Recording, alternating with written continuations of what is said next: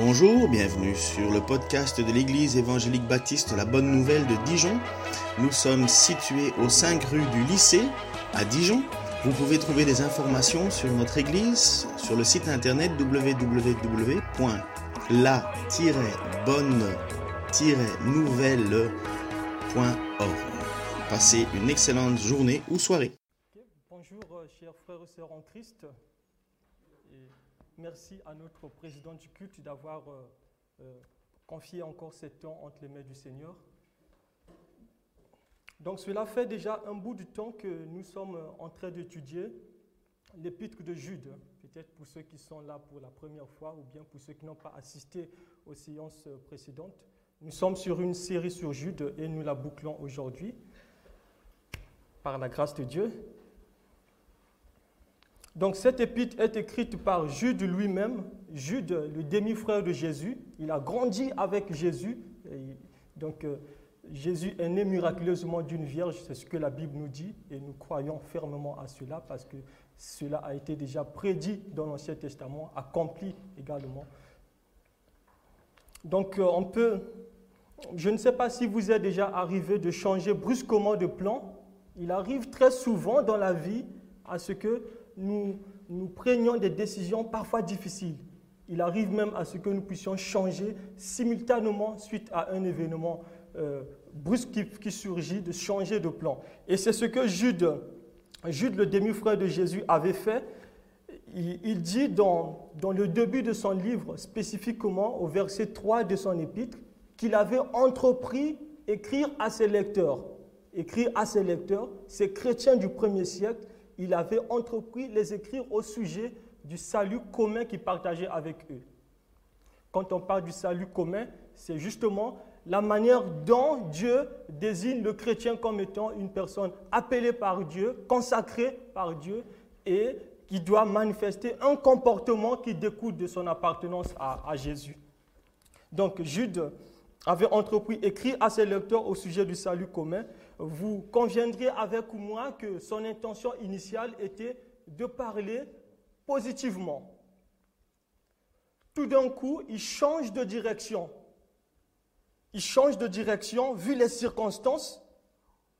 Il envoie cette fois-ci une lettre d'alerte, un message un peu plus dur pour inviter ces chrétiens à combattre pour la foi transmise au sein une fois pour toutes. C'était quoi le problème? En fait, Jude avait découvert qu'au sein de l'Église, il y avait des frères, il y avait des, gens qui se disaient chrétiens anti-griffes, mais qui avaient un comportement complètement anti-biblique.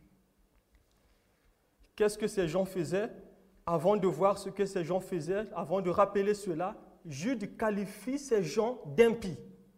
Vous savez ce que le mot impie veut dire? Le mot impie, nous ne devons pas le confondre à des païens. Les impies ne sont pas des païens, les païens qui ne connaissent rien de la révélation de Dieu.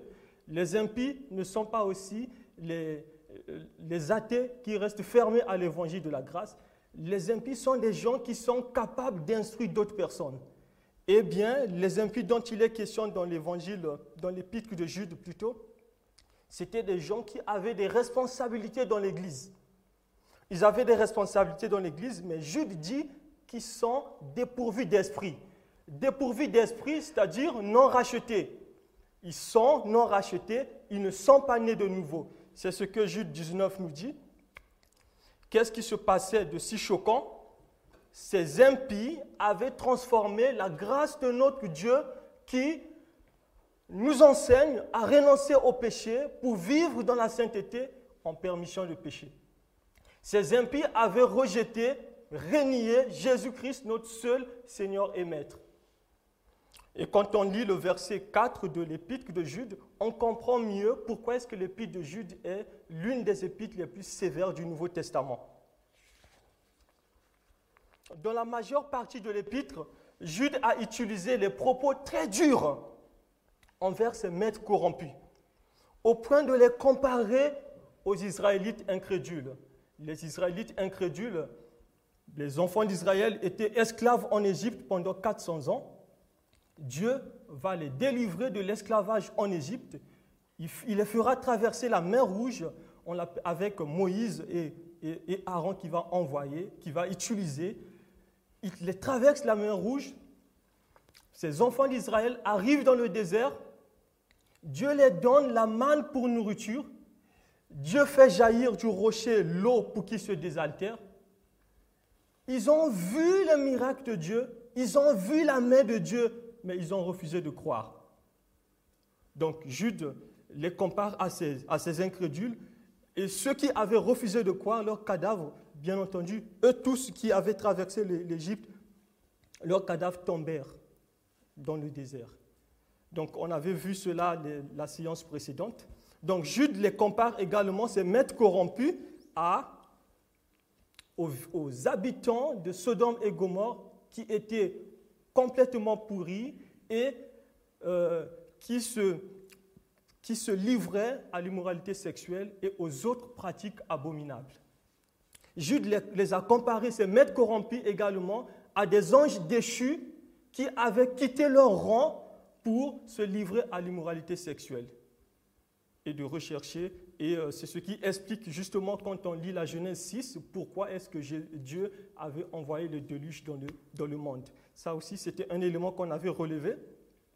Donc Jude a comparé ses maîtres corrompus également à Caïn, qui est le premier meurtrier de la Bible. Qui euh, vous connaissez Caïn, il est très sévère, il est très célèbre plutôt il a comparé ses maîtres corrompus à Balaam, le voyant, le prophète, l'homme qui recevait les oracles de Dieu, mais dont la sainteté n'était pas au rendez-vous, qui aima le salaire de l'iniquité. Il compare ses maîtres corrompus également à Corée, qui était un lévite. Dieu l'avait mis à part pour servir l'Éternel dans le tabernacle, mais qui avait jalousé Moïse, justement parce que Dieu ne l'avait pas choisi comme prêtre. Eh bien, on, avait vu la fois passée comment Dieu avait jugé Corée, la terre avait ouvert la bouche et l'avait englouti. Également les deux autres qui s'étaient joués à, lui. À partir du verset 17, jusqu'à la fin du livre qu'on avait commencé à étudier la fois passée, l'auteur de l'épître tourne ses regards cette fois-ci vers les croyants, les chrétiens authentiques. Jude, le demi-frère de Jésus, il fait une grande différence entre les impies qui se cachent derrière le titre de chrétiens pour vivre comme bon leur semble, avec les chrétiens authentiques que Jude qualifie des bien-aimés, bien-aimés dans le Seigneur. Il qualifie les chrétiens authentiques de, bien-aimés et euh, quand on, observe un peu le livre, euh, on observe tout le livre, le mot bien-aimé, Jude le reprend trois fois dans un livre qui n'a qu'un seul chapitre avec 25 versets. Nous sommes les bien-aimés de Dieu. Oui, n'est-ce pas merveilleux? Eh bien, Jude nous avait recommandé cinq choses pour combattre l'hérésie dans l'église locale. On avait commencé à, on l'avait relevé la fois passée. Premièrement, il nous a dit de se souvenir de l'enseignement des apôtres. Les apôtres avaient dit qu'à la fin des temps, qu'il y aura des moqueurs, des gens qui marcheront selon leurs désirs impies. Se souvenir de l'enseignement des apôtres pour combattre l'hérésie. Deuxièmement, s'édifier sur le fondement de la foi, ou se construire sur le fondement de la foi qui n'est pas sainte, mais qui est très sainte. Troisièmement, de prier par le Saint-Esprit, c'est-à-dire prier en se soumettant complètement à la volonté de Dieu. Quatrièmement, pour combattre l'hérésie, Jude nous demande, l'Église, l'Église locale, Jude nous demande de se maintenir, de se garder dans l'amour de Dieu en attendant le jour où la pitié de notre Seigneur sera manifestée pour la vie éternelle. Cinquième chose, avoir compassion de ceux qui doutent et sauver ceux qui peuvent être sauvés. Donc pour conclure l'épître, nous sommes à la fin de l'épître, pour, pour la conclure, Jude finit par une excellente doxologie. En fait, la doxologie vient du grec doxologia, qui signifie justement une parole qui dit la louange. Pour faire simple, Jude demande à ses lecteurs de célébrer la louange de la grâce de Dieu. Célébrer le Seigneur, de célébrer la louange de la gloire de Dieu. On la retrouve à plusieurs reprises dans l'Ancien Testament comme dans le Nouveau Testament. Donc très souvent, vous constaterez que certains livres de la Bible terminent par une courte doxologie. Et dans cette épître, c'est une excellente doxologie que nous voyons, qu'on va lire dans Jude 24 à 25. Or, à celui qui peut vous préserver de toute chute et vous faire paraître devant sa gloire irréprochable et dans l'allégresse.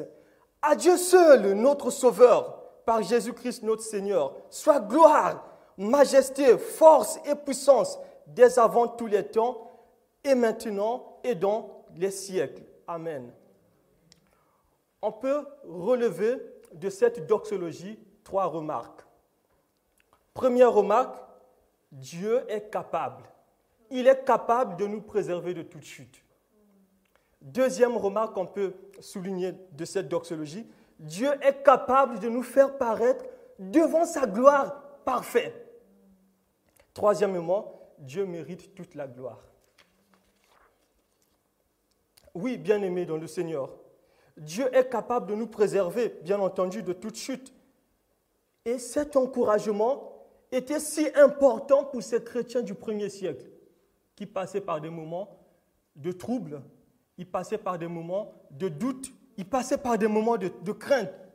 C'était si important pour eux de comprendre que Dieu a le plein contrôle de, sur toute situation.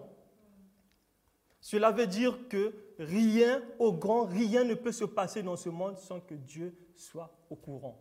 Dieu, il contrôle absolument tout. Il n'y a pas un événement qui peut se produire sans la permission de Dieu. Sans, la permission de Dieu, rien ne se passera. Donc Jude nous demande maintenant à nous, chrétiens du XXIe siècle, par rapport à cela, que qu'est-ce que nous devons faire? Jude nous demande de regarder toutes circonstances toute situation avec les lunettes de la souveraineté de Dieu. Nous devons mettre toute notre confiance en Dieu. Nous devons nous appuyer sur Dieu. Nous devons nous appuyer sur Dieu pour aller vers ceux qui doutent. Nous devons nous appuyer sur Dieu pour aller vers ceux qui sont carrément égarés. Nous devons nous appuyer sur Dieu pour être le ciel de la terre et la lumière du monde. Oui, bien-aimé dans le Seigneur, Dieu peut empêcher le trouble des faux enseignants dans l'église locale. Même quand il y aura la multiplication des hérésies dans l'église, Dieu est capable de préserver ses fidèles de toute chute. Il est capable de garder encore plus, de nous préserver de toute chute. Regardez bien une, observation qu'on peut, qu'on peut faire du verbe garder, du verbe préserver qui est utilisé dans cette épître.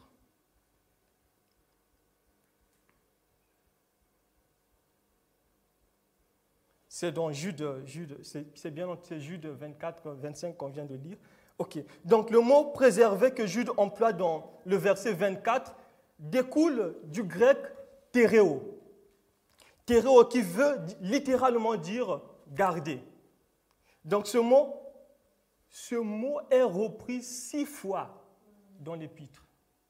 Six fois dans une, dans épître qui n'a qu'un seul chapitre avec 25 versets. Cela montre encore l'importance capitale que l'auteur accorde à ce mot. Donc, ce mot désigne par ailleurs le travail des gardes de prison.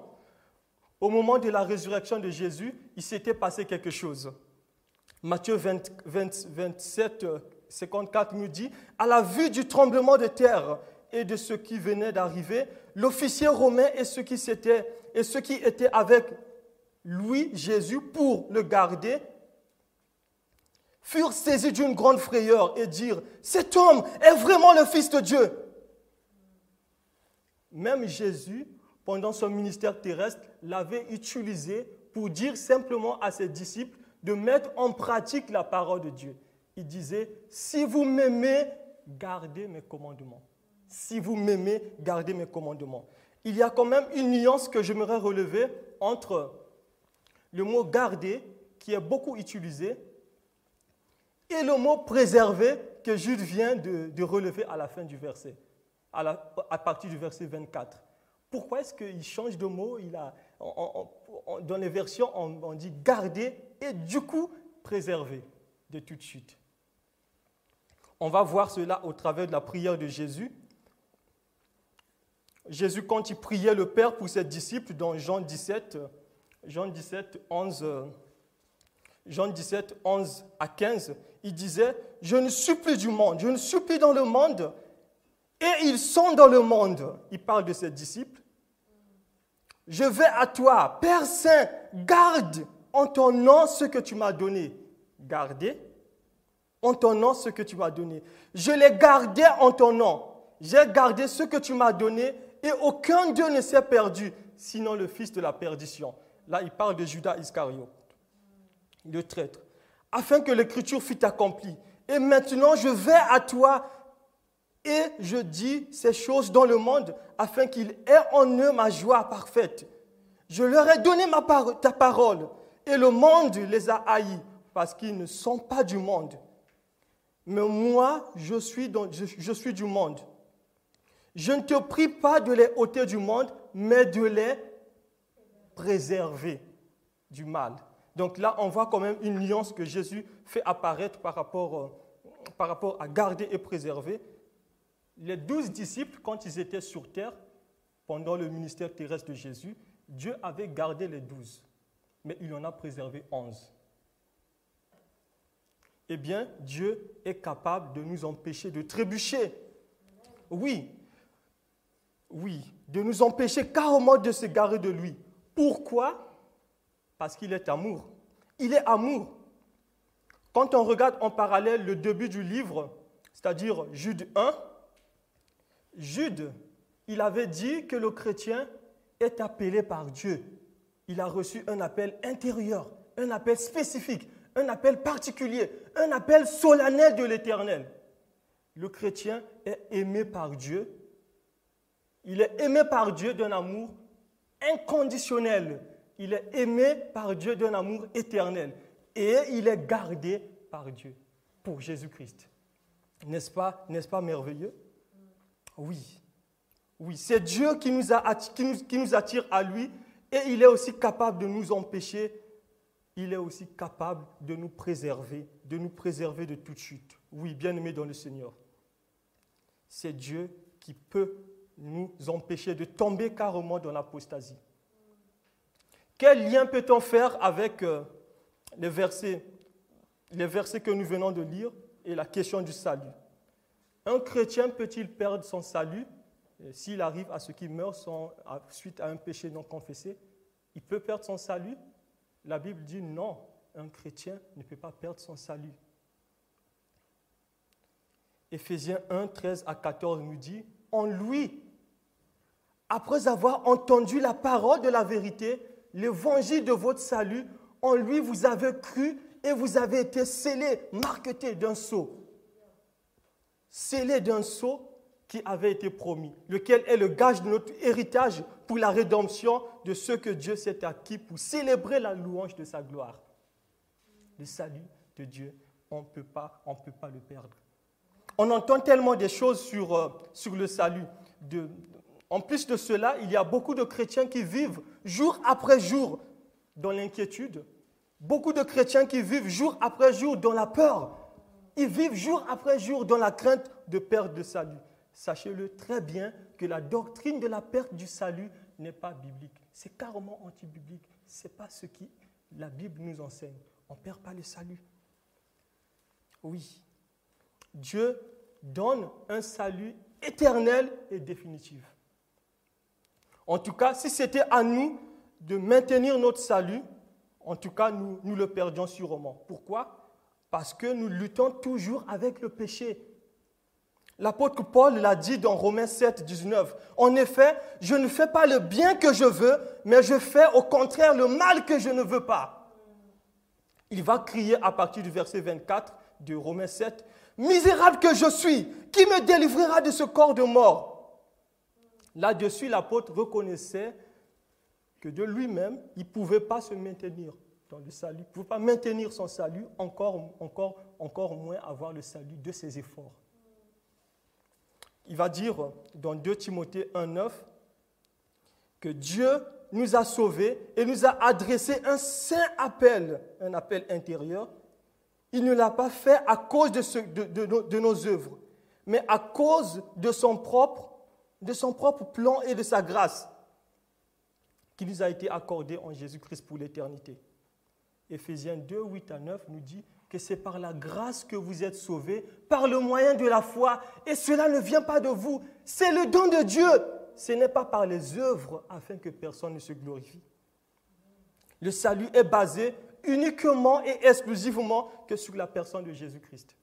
Oui, oui, comme le dit les Écritures, ce ne sont pas par des choses périssables, par de l'argent ou de l'or, que nous avons été rachetés de notre manière de vivre dépourvue de sens. Mais c'est par le sang précieux, le sang de Jésus, comme un agneau sans défaut, sans tache. Oui. Dieu prouve son amour envers nous en ce que lorsque nous étions encore pécheurs, Christ est mort pour nous. Cette espérance cette, espérance ne concerne que ceux qui sont rachetés, c'est-à-dire ceux qui sont nés de nouveau, ceux qui ont accepté Jésus-Christ comme Seigneur et Sauveur. C'est eux qui ont cette espérance de la vie éternelle.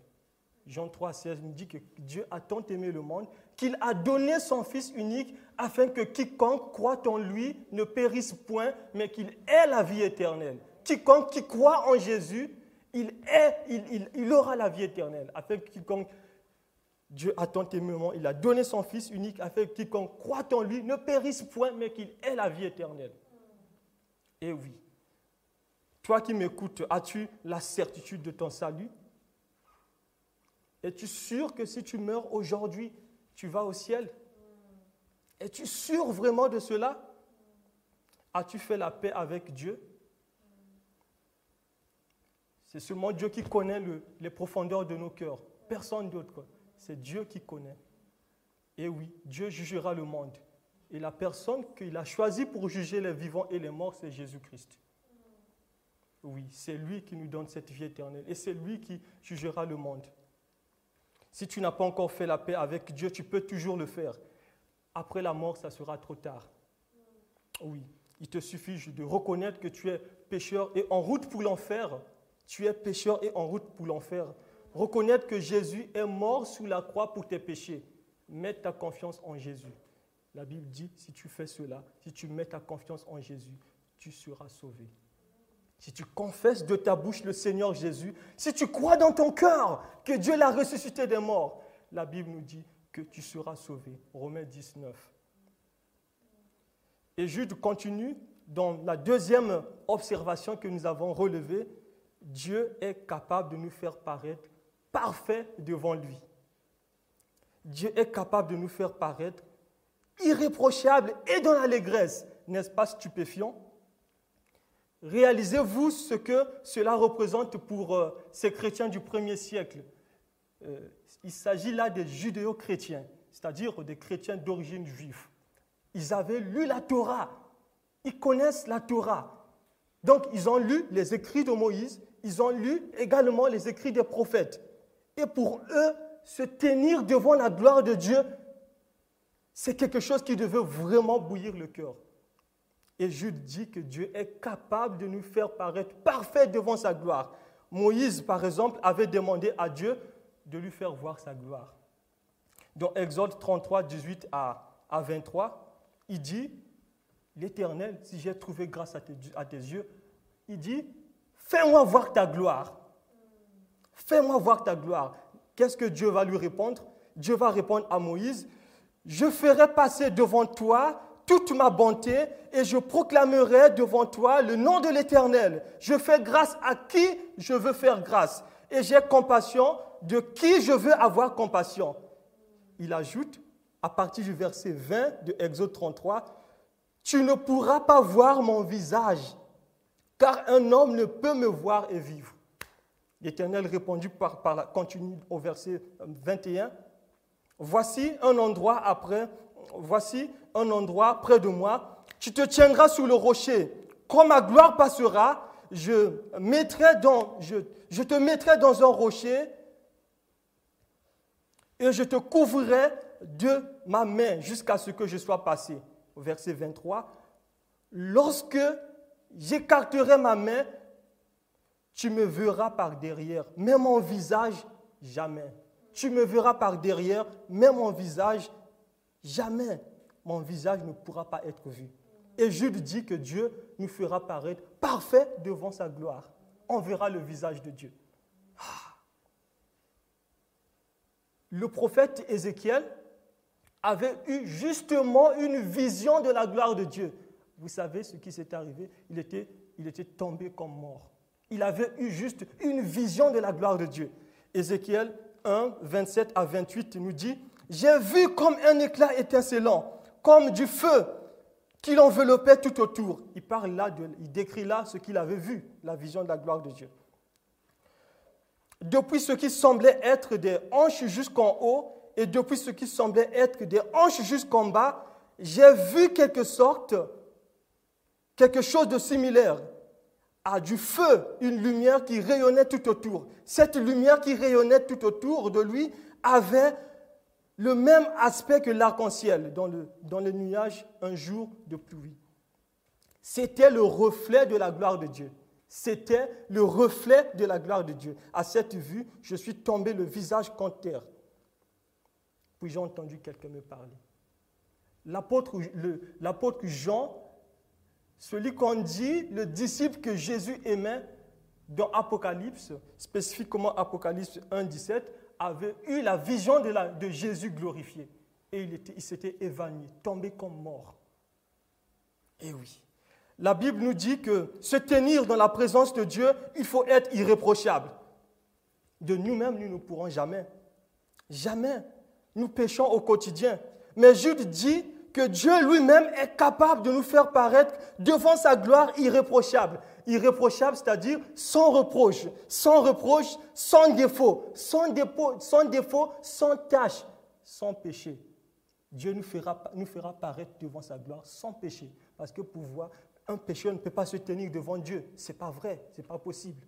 Il nous fera paraître devant sa gloire sans péché. L'apôtre Pierre dit dans sa première épître, que Dieu nous a rachetés au travers du sang de Jésus. Oui, oui. C'est la justice de Christ qui fait à ce que le chrétien soit irréprochable. Dieu nous voit saints au travers de Jésus-Christ. En Christ, nous sommes saints, c'est-à-dire sans défaut. C'est le déjà et le pas encore. Le déjà et le pas encore. Et oui, et oui, nous allons l'expérimenter au ciel. Notre notre cité, nous sommes les citoyens des cieux. Quand nous acceptons Jésus-Christ, nous devenons un citoyen des cieux. C'est ce que l'apôtre Paul dit. Il défendait cela dans Philippiens 3, 20 à 21. Mais notre cité à nous est dans les cieux, d'où nous entendons aussi, d'où nous attendons aussi, comme Jésus, comme Sauveur Jésus-Christ, qui transformera le corps de notre humiliation en le rendant semblable au corps de sa gloire par le pouvoir qu'il a de s'assujettir toutes choses. Philippiens 3, 20 à 21. Dieu est capable de nous faire paraître devant sa gloire irréprochable et dans l'allégresse, c'est-à-dire exultant de joie.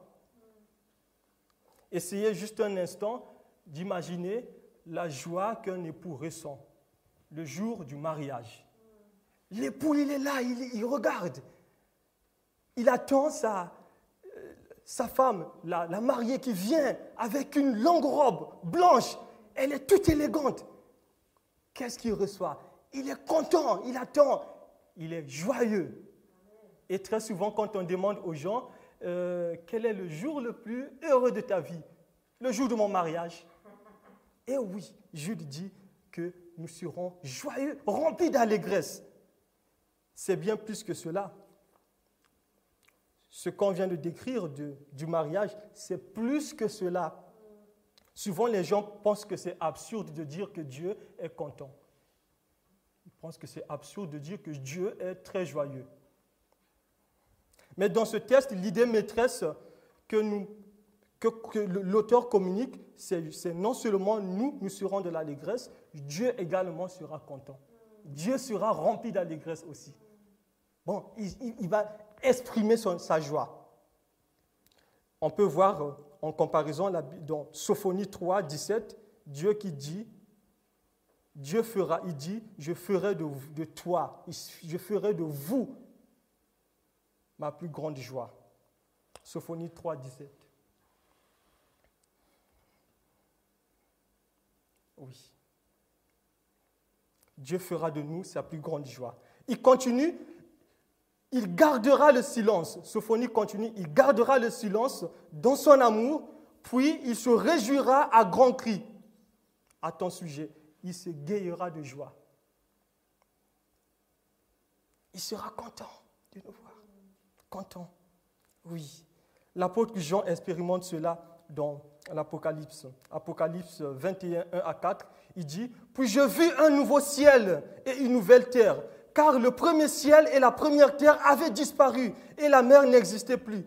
Je vis descendre du ciel d'auprès de Dieu la ville sainte, la nouvelle Jérusalem, préparée comme une mariée qui s'est faite belle pour son époux. Apocalypse 21, 3 nous dit, j'entendis une voix forte venant du ciel qui disait, Voici le tabernacle de Dieu parmi les hommes. Il habitera avec eux. Il sera son peuple. Et Dieu lui-même sera avec eux. Il sera leur Dieu. Il essuiera toute larme de leurs yeux. La mort ne sera plus. Et il n'y aura plus ni deuil, ni cri, ni douleur. Car ce qui existait a disparu. Il n'y aura plus ni deuil. Oui, cette joie, tous les rachetés le partageront avec, Dieu pour l'éternité. C'est ce que la Bible nous dit. Tous les rachetés vivront alors dans un amour parfait, dans une joie complète pour toujours. L'expression essuiera toute larme de nos yeux ne veut pas dire qu'il y aura euh, les, larmes dans, au ciel. C'est justement, c'est métaphorique. C'est, euh, un langage que, l'Apocalypse, que l'apôtre Jean utilise dans cette lettre. Oui, chers frères et sœurs, au ciel, le Seigneur, au ciel avec le Seigneur. Que la joie, plus de tristesse, plus de misère, plus de malheur, plus de diabète, plus de maladie. C'est fini au ciel avec Dieu, avec le Seigneur. L'apôtre Jean continue dans Apocalypse 22, 3 à 5. Il dit, il y aura, il y aura plus de malédiction. Le trône de Dieu et de l'agneau sera dans la ville. Ses serviteurs lui rendront un culte. Apocalypse 22, 4 nous, dit, ils verront son visage. Nous verrons le visage de Dieu. Et son nom sera sur leur front. Il n'y aura plus de nuit et ils n'auront ni besoin de la lumière, ni d'une lampe, ni de celle du soleil, parce que le Seigneur Dieu les éclairera. Et ils régneront, ils régneront au siècle des siècles. Oui, nous régnerons avec Dieu. Nous régnerons avec le Seigneur Jésus au siècle des siècles. Troisième observation qu'on a relevée, Dieu mérite toute la gloire. Or, à celui qui peut vous préserver de toute chute, verset, verset 25, oui, à Dieu seul, qui nous a sauvés par Jésus-Christ notre Seigneur, appartient gloire, majesté, force et puissance avant tous les temps, maintenant et pour l'éternité. Amen. La gloire renvoie ici à l'abondance. Littéral, le mot gloire en grec veut dire doxa, qui veut dire poids. Dieu a du poids dans les décisions. Et la gloire résume en fait tous les attributs de Dieu dans, le rayonnement, dans le puissant rayonnement. Dans, l'histoire des enfants d'Israël dans le désert, dans Exode 24, 17, il est dit, au mont Sinaï, la gloire de Dieu s'était posée sur le mont, sur le mont Sinaï. Et cette gloire avait l'aspect d'un feu. Il ressemblait à un feu un feu dévorant, ébloui, aveugle, qui inspirait la crainte, la gloire de Dieu. Et la majesté dont on relève dans le verset 25, c'est justement un, titre, le titre d'un souverain. Très souvent, vous allez entendre Sa Majesté le roi. Oui, Dieu est la majesté. Dieu est majestueux. Dieu est le roi des rois. Il est le Seigneur des seigneurs. Il est l'éternel. Il règne. Il est revêtu de grandeur, revêtu d'éclat et de magnificence. La force et la puissance qu'on relève de, de, ce verset découlent du même mot grec kratos, qui signifie la force, la souveraineté, le pouvoir, la puissance. Oui, chers frères et sœurs en Christ. La Bible dit que Dieu domine éternellement par sa puissance et ses yeux observent toutes les nations. Cela montre que rien ne l'échappe. Il voit une fourmi noire pendant la nuit sur un bois noir.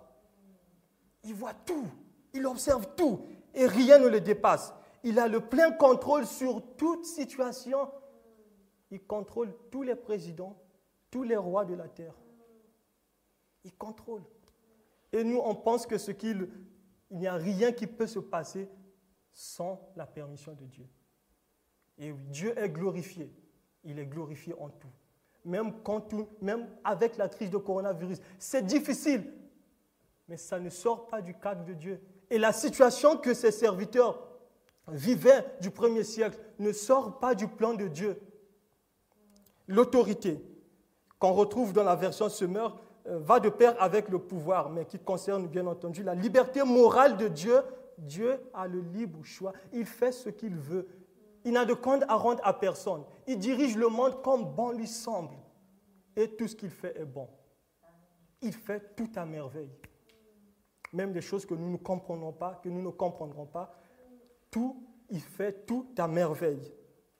Et oui, et oui, et oui. Eh bien, Jude dit à la fin du verset 25, la suprématie de Dieu, c'est pour l'éternité. L'éternité, c'est-à-dire le temps avant, l'éternité passée, le temps présent, maintenant, l'âge présent, et l'éternité à venir, pour toujours. Cette, doxologie devait pousser les chrétiens du premier siècle justement à mettre leur confiance en Dieu à mettre leur confiance en Dieu. Cela nous concerne aussi, nous, en tant qu'Église évangélique. Nous devons mettre notre confiance à Dieu. Même quand tout va mal, oui, même quand il y aura des choses pas bien, mettons notre confiance à Dieu. Il est capable de nous préserver de toute chute et de nous faire paraître parfaits devant sa gloire. Amen.